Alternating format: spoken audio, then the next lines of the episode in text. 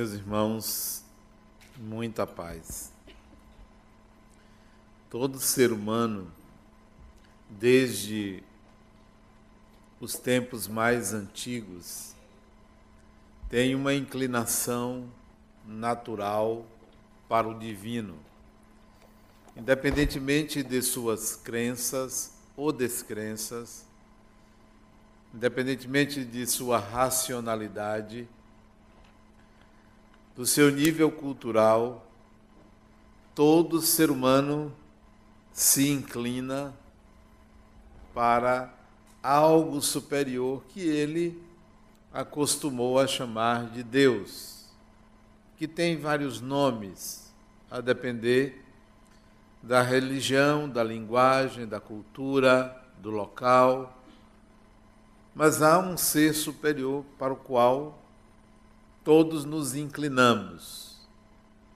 Não sabemos o que é, mas denominamos. Não temos ideia, mas estabelecemos um conceito.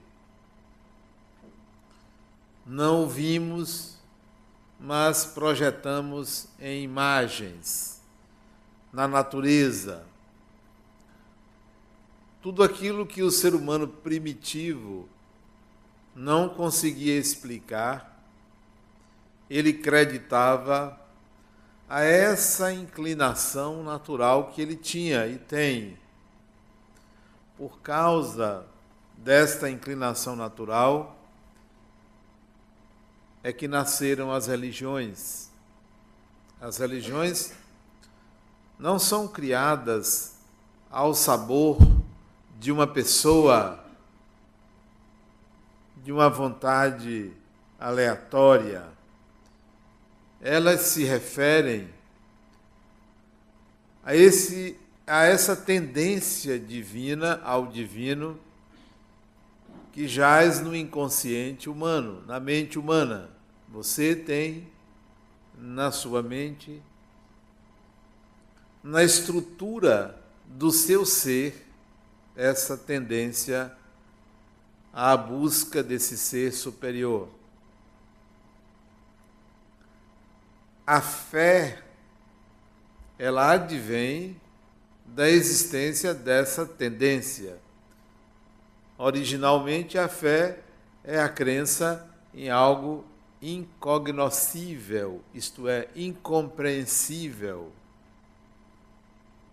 Algo que não se vê não se pega, mas se sente. Surge a fé para denominar ou dar um nome a essa tendência que chega à consciência. Lembrem-se que os primitivos, os antigos, até mesmo os primeiros cristãos, tinham uma fé que entregava até a própria vida por algo que eles não tinham a menor consciência do que era, por conta desta tendência, dessa marca divina em todo ser humano. Portanto, independe de crença, independe de cultura, independe de tecnologia, independe de qualquer aspecto exterior, é do humano. Para ilustrar, há menos de um mês atrás, eu fui a uma reunião em que eu fui convidado a falar nessa reunião. Uma reunião de cerca de 20 pessoas. E a pessoa que me convidou, que dirigia a reunião, disse assim: Vamos orar. E ela própria fez uma oração, a moda dela. Bom, hoje o capítulo que nós vamos estudar, e disse-lhe o nome do livro, o capítulo, e automaticamente 80% das pessoas presentes, 70%, 80% das pessoas presentes, tiraram o celular e abriram no capítulo e estudavam numa reunião que eu participei pelo celular. Será que é compatível a fé com a tecnologia? Será que é compatível termos um computador aqui, estarmos conectados à internet? É compatível hoje porque nós entendemos que isso é um meio de comunicação. É uma forma de você economizar, carregar um livro. Você pode estudar por aqui. Ah, mas numa reunião as pessoas ligarem o celular? Ligaram um meio de comunicação e ali estava sendo útil. Hoje você compreende o uso desse auxílio, mas o primitivo, o antigo, ele não tinha qualquer elemento de conexão com o divino. Isso é um elemento de conexão com o divino na medida em que você o utiliza para esta finalidade. Mas a ele no passado restava a fé, apenas a fé, e acreditar que aquilo havia ou se transformava numa conexão. Pois bem, graças a essa tendência é que nasceu a oração, um desejo de comunicação, de contato ou de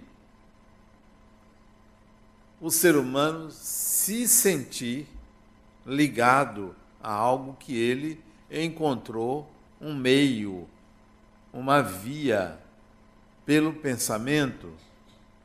Será que aquelas pessoas na reunião que eu fui, isso lá nos Estados Unidos, estavam de posse de um celular em oração? Sim porque estava utilizando um meio para se conectar ao divino. A oração nasce desta vontade de trazer para a consciência um meio de conexão.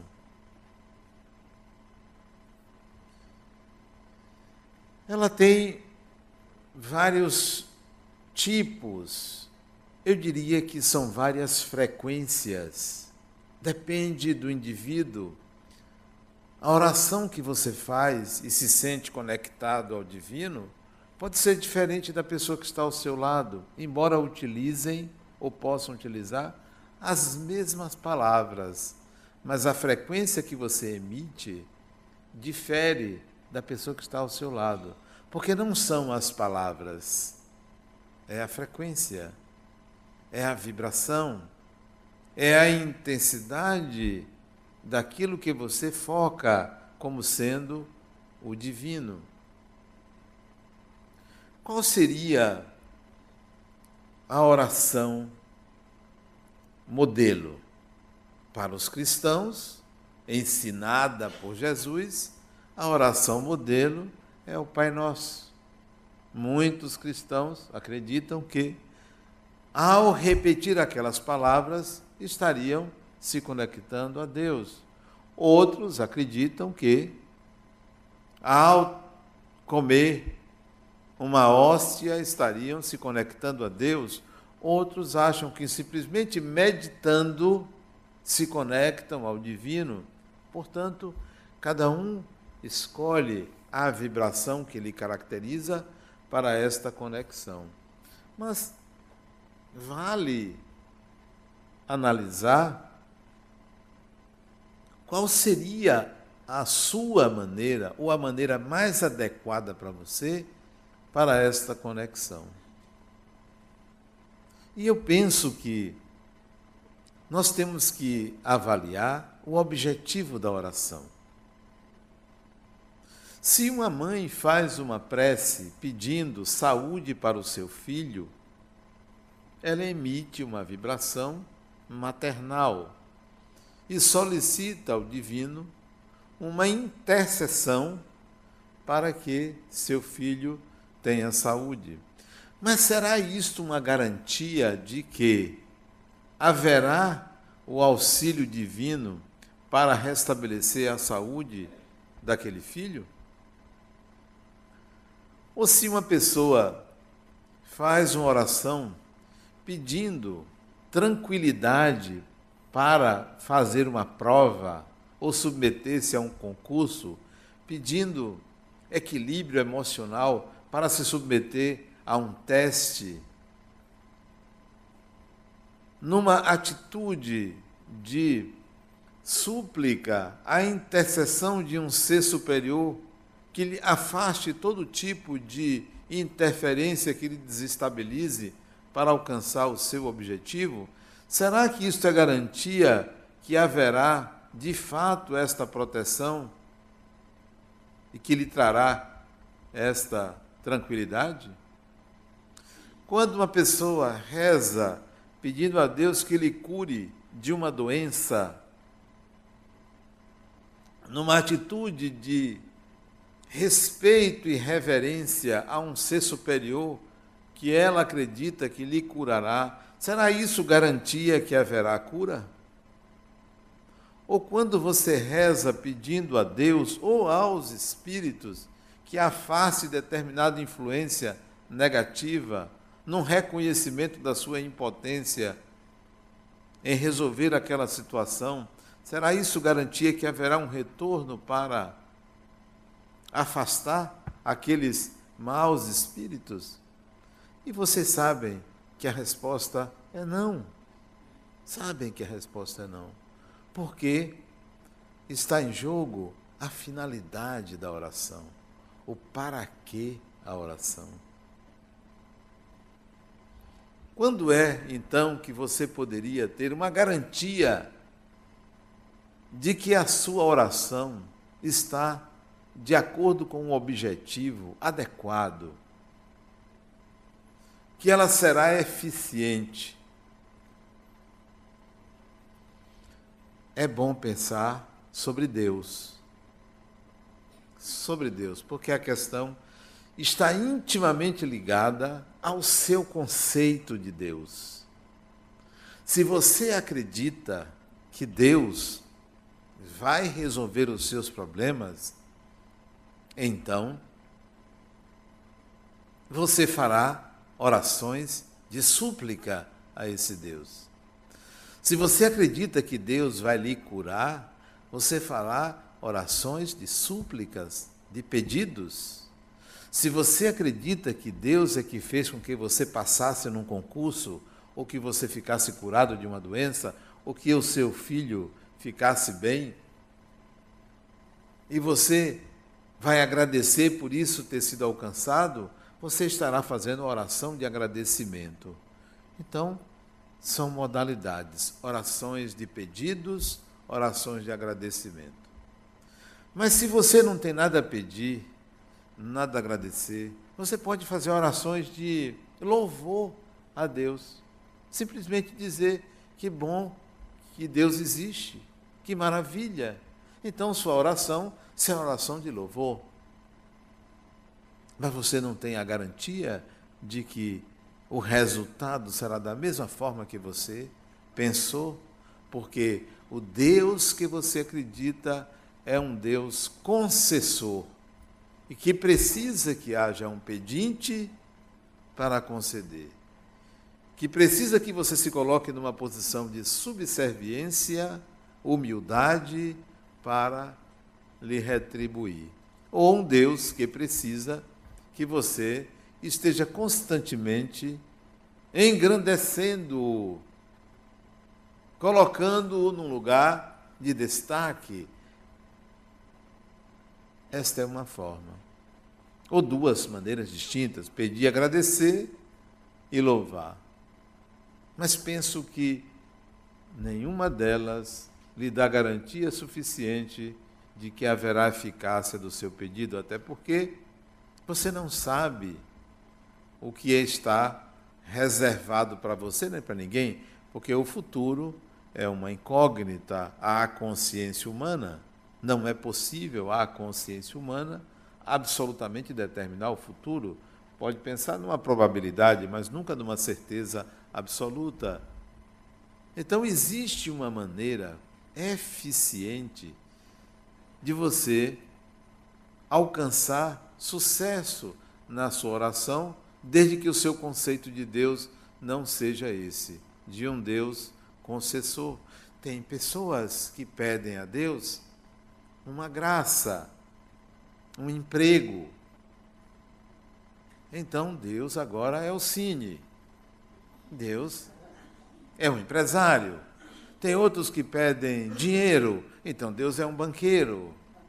Tem outros que pedem um empurrãozinho na política, então Deus é cabo eleitoral. Então, tem Deus para todo tipo de oração, todo tipo, porque a vibração que você emite é sua, necessariamente não é aquela que estabelecerá essa conexão.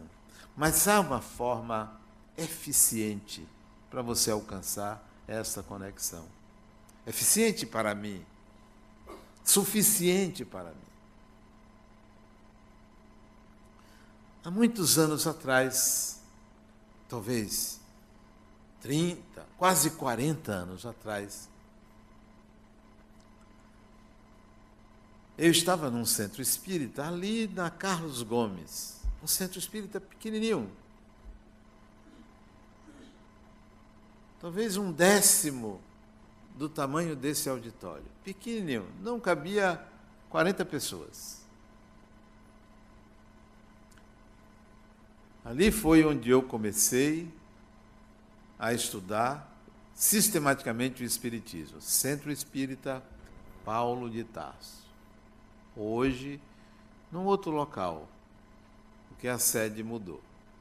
Mas ali perto. E o presidente do centro, hoje desencarnado, as pessoas morrem, todo mundo morre. Morrer dá sentido ao viver nessa dimensão material. Ele me contou uma história que eu nunca esqueci.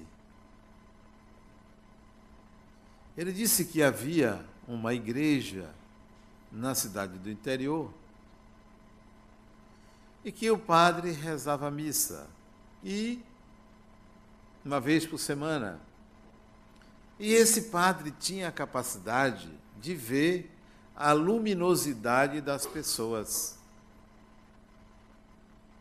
como se fosse uma vidência, que ele via o brilho que exalava, exalava não, que aparecia em volta das pessoas. E no final da missa,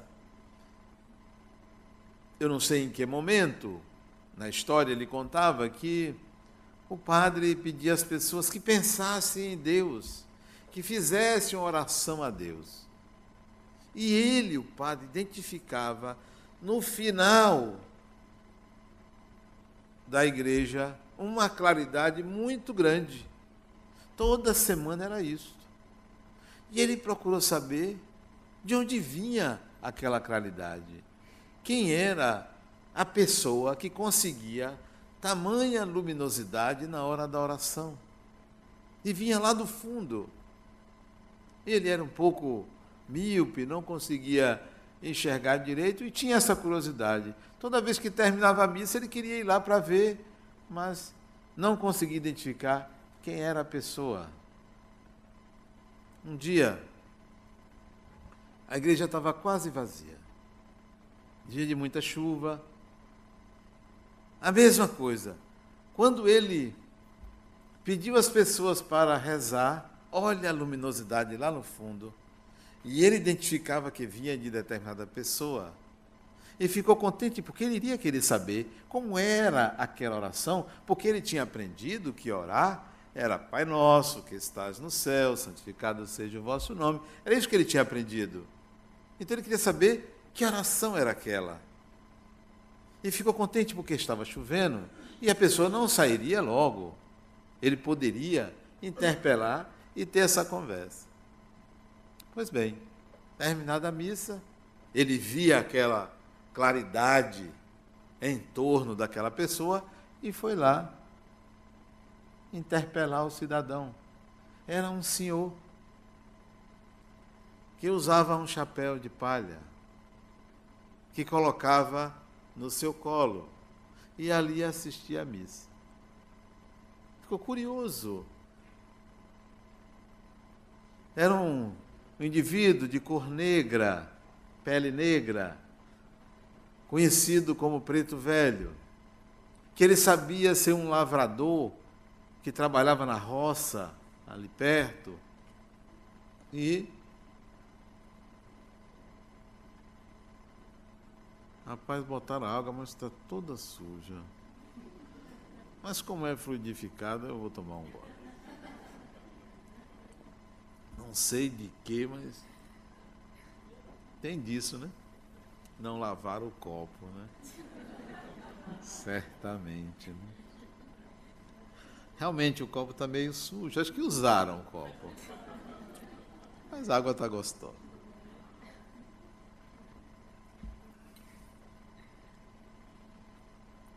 Eu até já me perdi. Eu estava falando o quê mesmo? Aí ele foi lá, perguntou. Aquele senhor viu que ele era analfabeto, né? falava um pouco errado, começou a conversar. A certa altura ele perguntou, quando ele falava para orar, o que, que ele dizia? O que, que ele pensava? E ele disse, com a sabedoria típica do homem do campo, que não tem as elaborações racionais, não tem aquele intelecto rebuscado, cheio de palavras bonitas, né? Ele disse a frase que ele repetia. E nós vamos analisar essa frase, porque dentro dela está o conceito de Deus.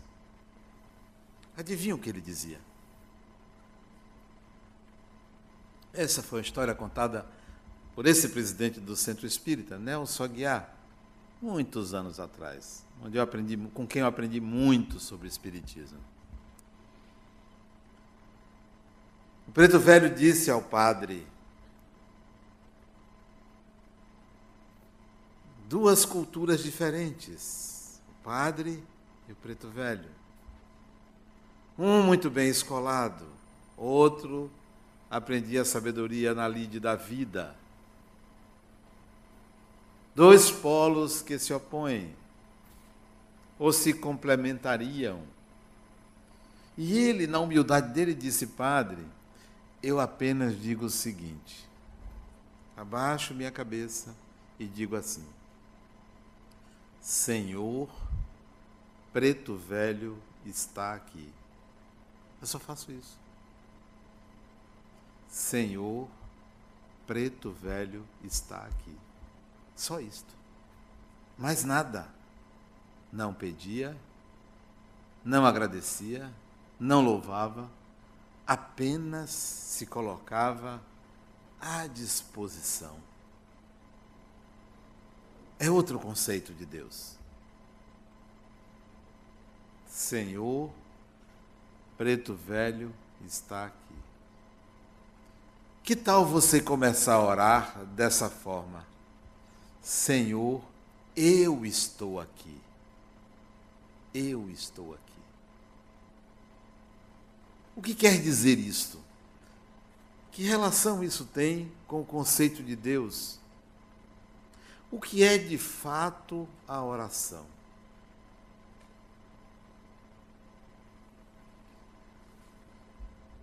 Os cristãos. Aliás, se vocês me perguntarem se eu sou cristão, o que, que vocês acham que eu respondo? Não. Eu sou seguidor de Jesus. Porque estabeleço uma diferença entre seguir Jesus e ser cristão. Ser cristão é fashion, é fantástico.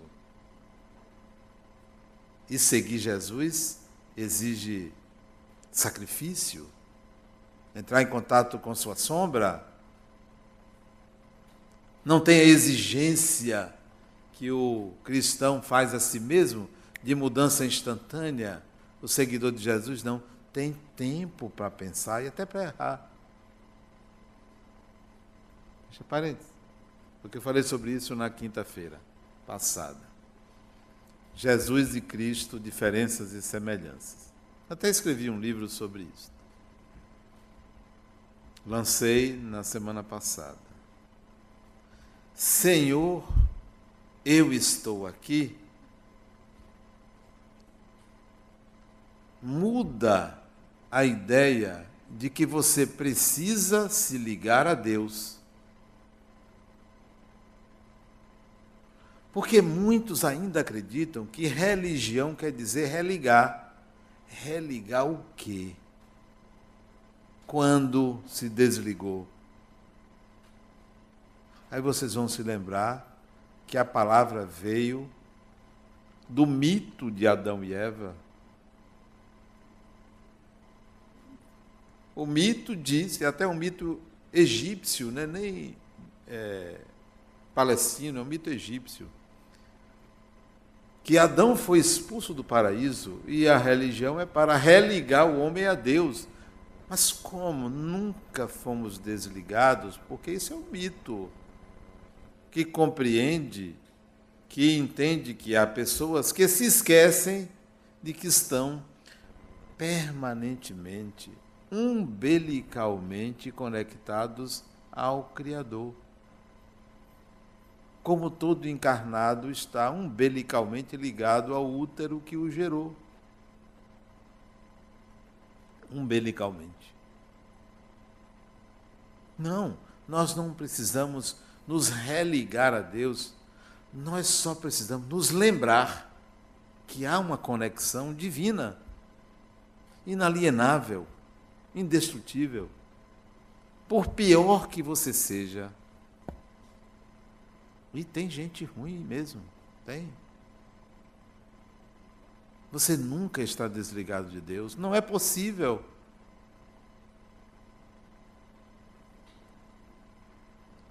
Religião não é religação. Religião é atitude para com o divino. Isso é religião. A sua religião é sua atitude para com o divino. E quando ele disse, Senhor, preto velho está aqui, ou quando você disser, Senhor, eu estou aqui, você está afirmando a consciência da sua conexão. A consciência. E é preciso que você nunca se esqueça disso. O fato de você errar, o fato de você ter uma atitude inadequada, você não está desligado de Deus, não. Porque Deus compreende toda e qualquer atitude humana. Deus é compatível com as suas iniquidades, com os seus desequilíbrios. Deus é compatível com qualquer atitude sua. Então, mesmo quando você se sente uma pessoa ruim, você não deixa de estar conectado a Deus. Sempre. Então, Saia da faixa de pensar que você tem que se religar a Deus. Mais ainda, a oração deve ser compreendida como uma frequência em que você coloca sua mente nesta conexão.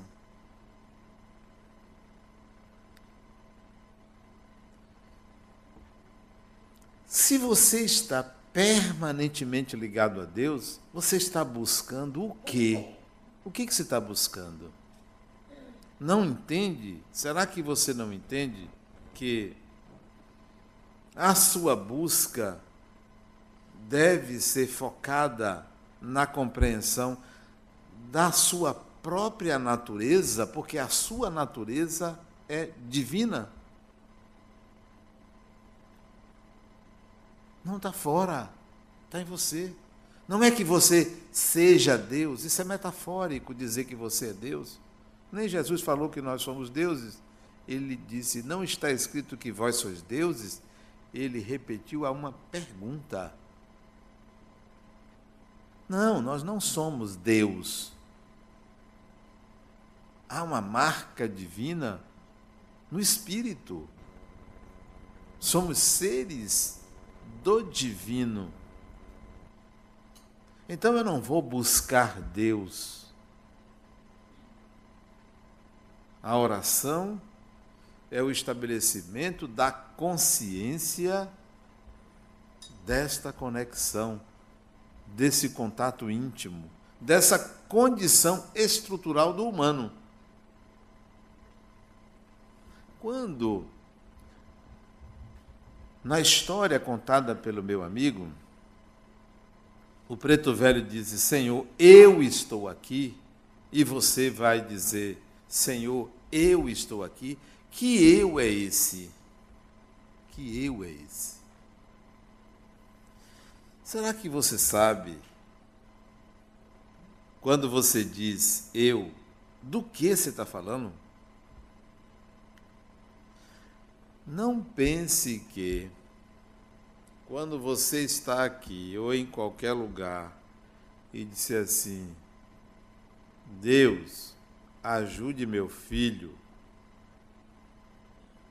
Deus, me ajude a passar num concurso, Deus, cure meu corpo. Esse não é você, é uma dimensão sua é uma parte de você, porque o eu presente é estar inteiro, disponível para o divino e não atendendo a necessidades egocêntricas, não egoístas, egocêntricas, atendendo necessidades imediatas. Isto, essas necessidades imediatas precisam ser resolvidas por você e não por Deus.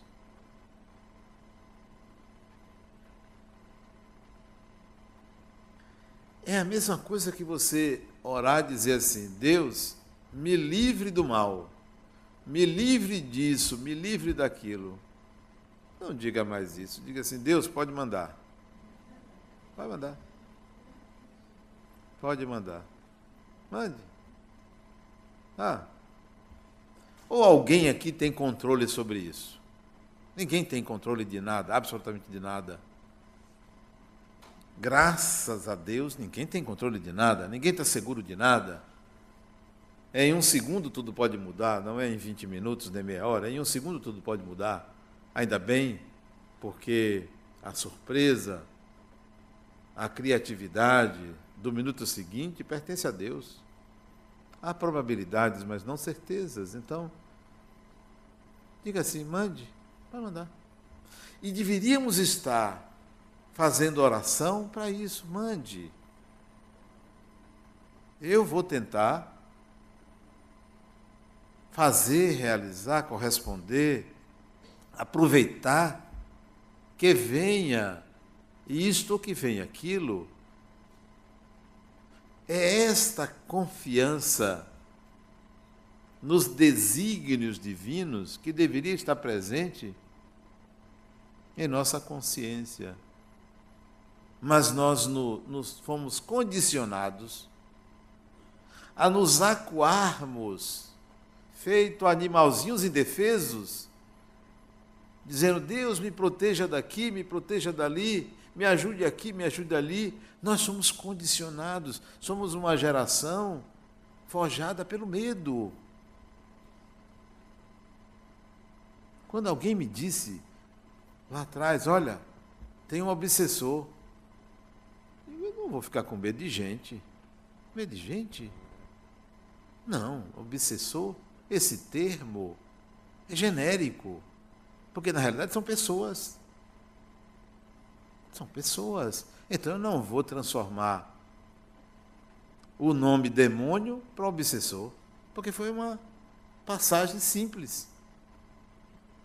O que é o obsessor para vocês? É uma coisa genérica, você nem sabe o que é. É, é, é escuro, é uma sombra. Não é nada disso. É uma pessoa, é um ser humano. É alguém que está ali com um propósito, ou até mesmo sem nenhum propósito, se aproveitando da sua ingenuidade, da sua culpa. Uma pessoa. Então nós fomos condicionados a ter medo. Adenal, não fala, não fala em morte, nem fala nisso. Como se fosse uma coisa do outro mundo. Alguém conhece alguma família que não tem uma pessoa que já morreu? Toda família tem alguém que já morreu. Não tem jeito. Se você me apresente uma. Eu estava lendo outro dia um sujeito que disse que veio do ano de 2062 e está aqui agora. E ele fez algumas previsões do que, que vai acontecer em 2062. Olha, tem maluco para to, todo jeito. Que ele veio de lá do futuro, ele andou assistindo Schwarzenegger, Exterminador do Futuro.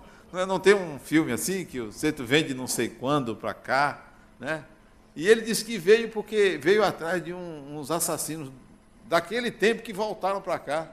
Dizer, é uma maluquice que não tem tamanho. E uma das previsões dele eu achei interessante. Ele disse: olha, 2062, as pessoas vão viver mais. Olha que previsão fantástica. É um missionário, né? É, fantástico esse sujeito. O futuro a, a grandiosidade de Deus é dizer assim para você: jamais você vai ter acesso ao absoluto. Tudo que você pensar virá algo diferente e melhor. Todo futuro vem melhor. Então você pede a Deus: olha, eu estou com câncer, vou fazer uma quimioterapia, mas eu não quero morrer. Tenho não sei quemzinho para cuidar, e você começa a colocar umas missões, né? Para chantagear o Criador. Tem meu filho. Olha, Adenal, não é nem por mim. Que ingenuidade, não é nem por mim. Tem tanta vida pela frente. Aí você pede, né? Aí você faz orações, vai para o centro espírita, vai para não sei aonde, para o médium de cura não sei de onde, vai tomar isso, tomar aquilo, e Deus está olhando assim para você dizendo: Ele ainda não está nele, ele ainda não está presente, ainda não caiu em si, para entender que a doença do corpo é apenas uma experiência.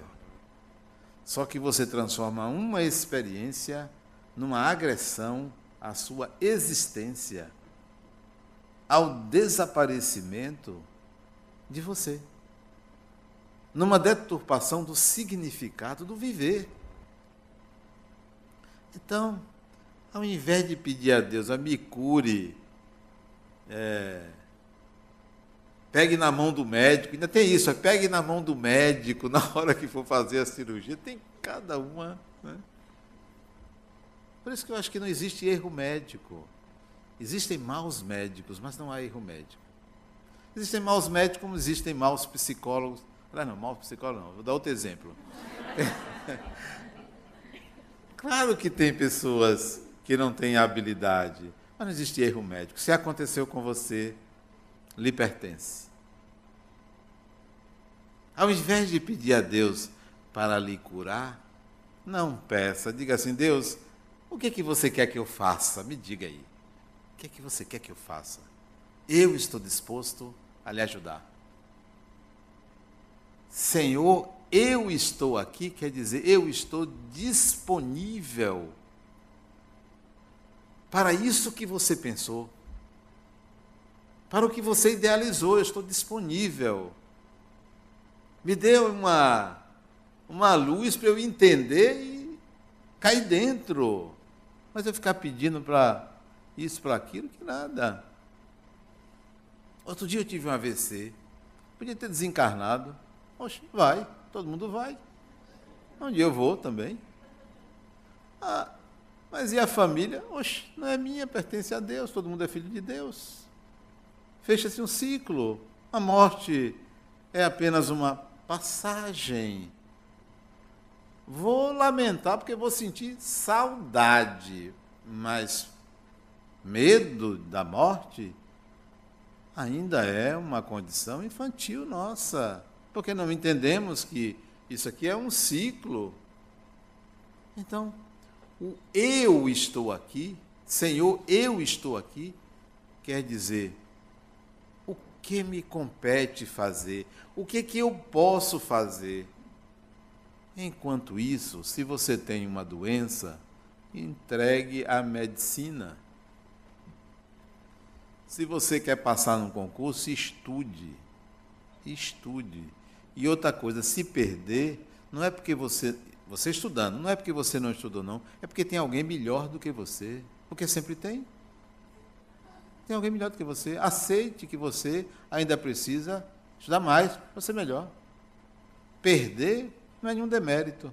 O demérito é não fazer nada e querer a graça de Deus, ó. Me ajude aí. E isso não vale. Quer pedir pelo seu filho que está doente, que está com esse ou aquele problema, faça a sua parte. Esteja presente. Faça o que for possível. Assuma sua maternidade com equilíbrio, sem exagero e sem se ausentar dessa responsabilidade. Todos os seus pedidos podem ser encerrados, limitados à disposição de fazer o que é possível. Dê o seu melhor na sua vida. Grande oração você faz ao dar o seu melhor na sua vida.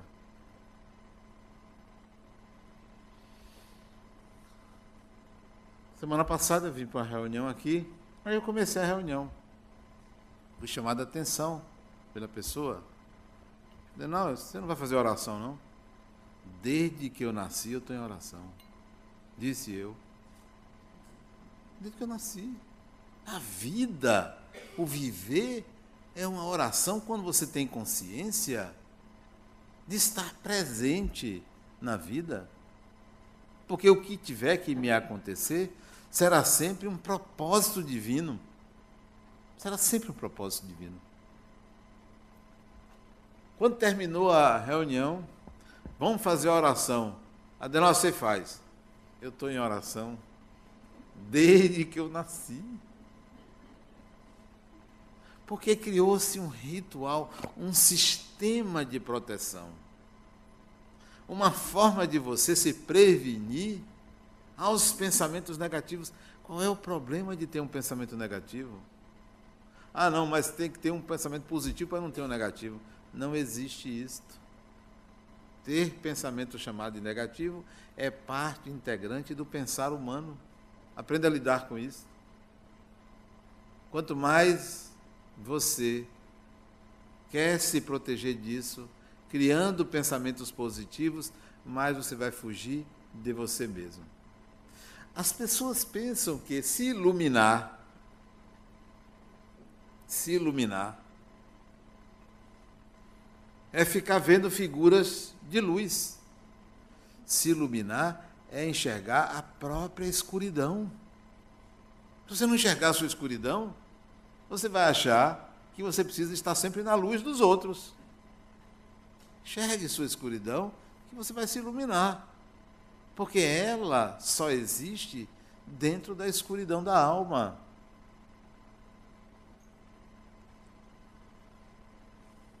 Comece a dizer, pelo menos todos os dias, para que um dia você só diga uma vez: Senhor, eu estou aqui. O que, que você quer de mim? O que, que eu posso fazer? De que forma eu posso contribuir para o seu plano? que certamente não é só para mim, é para todo mundo. Não é só para mim. Não se considere com privilégios divinos. Todos somos, então, privilegiados, porque todos somos únicos. Então, a sua oração será uma oração em serviço.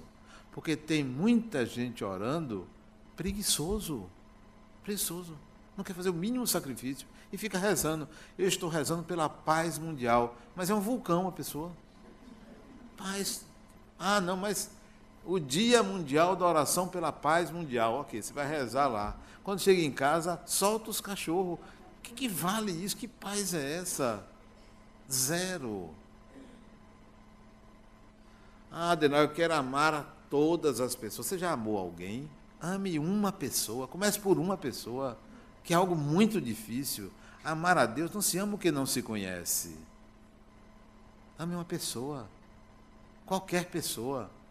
O traste que está do teu lado. Alguém. Ame, aprenda a amar, porque você só vai saber o que é amar a Deus se você conseguir amar uma pessoa, uma só. Uma só. E não é filho, nem parente. Porque amar o filho é a coisa mais simples. Nasceu dali de dentro, olha. Você sente um negócio até diferente. Nasceu de você, criatura. Facílimo. Ame uma pessoa estranha. Marido, mulher, companheiro, companheira, quem for, estranho, que não tem laços consanguíneos, que não pode lhe dar um filho, nem pode lhe dar isso ou lhe dar aquilo, nem lhe proteger, nem lhe favorecer, nem suprir suas carências, porque o amor é um sentimento de mão única. Vá, experimente isso. Comece por aí, para um dia você dizer assim: ah, eu consigo amar todo mundo. Porque sabe o que é amar uma pessoa? A oração não é o pensamento focado numa coisa. Ah, eu vou pedir com bastante fervor, porque eu vou conseguir. Fulano, vem cá orar comigo, nós dois juntos, três, quatro, junta um grupo inteiro. Fosse assim, o Vitória seria campeão. E eu sou torcedor do Vitória. Não é, só consegue ser vice. Não é a torcida, não é a quantidade de pessoas ah, vamos fazer uma corrente, grande corrente. Deve ser de ouro. Só que deve ser Michelin, porque não, não funciona. Não é assim. Nós queremos transferir do físico para o psíquico. Isso funciona em eletricidade, mas não em termos de conexão com o divino. Conexão com o divino é qualidade.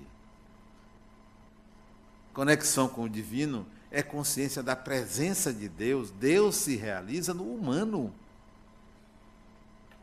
Pense assim: Deus se realiza em mim. Esse pessoal entrando é porque está acabando? Hein? Ah, é um sinal? É? Rapaz, o pessoal aqui é Caxias. Viu? Na hora certa entra, né? Deus se realiza no humano, é em você. Você é o milagre da vida, é a manifestação de Deus. Você é o espírito que você precisa acreditar que existe, é você. É você, você é essa maravilha, né? Mesmo careca, mesmo barrigudo, mesmo com tudo caído, mesmo com cabelo pintado, mesmo com mau hálito, você é o divino que se realiza. Conscientize-se disso. Procure em você essa manifestação divina. Tudo que você faz, pense que é um ato divino. Mas cuidado, não se fascine. Não pense que você tem a missão de resolver o problema do mundo ou das pessoas o problema do mundo pertence a Deus. O problema de cada um pertence a cada um. No mínimo, tente realizar o seu problema. Tente resolver o seu problema. Coloque-se ao lado de alguém que você quer ajudar e diga assim: Fulano, Fulana, eu estou aqui. Que nem o preto velho, eu estou aqui. Estou aqui do seu lado. Você precisa. Não vá com muita sede ao pote, querendo fazer tudo pelo outro, que às vezes o que você quer para o outro não é o melhor para o outro. Se coloque ao lado. Eu estou aqui. Conte comigo. E diga isso para Deus. Eu estou aqui. Conte comigo. E esse eu tem que ser algo presente. E quando você disser eu, diga de uma forma apaixonada, intensa. Inteira. E não pela metade. Tudo que você fizer, faça de forma apaixonada. Com vontade. Então você vai estar em oração. Porque você está à disposição de Deus. O que é que tem? O que é que tem para fazer? Vamos lá.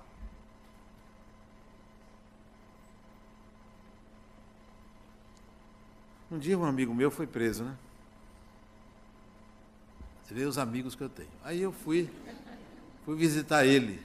Porque está tá na moda prender as pessoas, né? Prende um bocado de gente aí. Aí eu fui lá visitar ele. Aí me apresentei ao delegado, não sou amigo dele. E um outro amigo, mas você disse que era. Sim, é meu amigo. Não vale nada, mas ele é meu amigo, qual é o problema? Você só tem amigo que é puro, que é resolvido? As pessoas erram. Não é porque ele estava nessa operação aí Lava Jato que ele deixou de ser meu amigo. Eu não faço o que ele fez. E eu acho que ele fez. Aliás, eu desconfiava que ele tinha um. Mas é meu amigo, continua meu amigo. Fui lá visitar na cadeia. Não pude.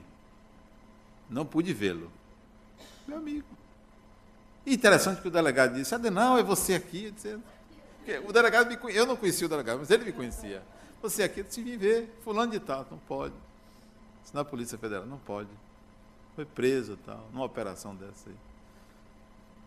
Você é a manifestação de Deus. Esteja inteiro, presente. Não escamoteie a vida. Não passe ao largo. Passe de frente. Não se negue. Essa é a melhor oração. Diga: Senhor, eu estou aqui. Muita paz.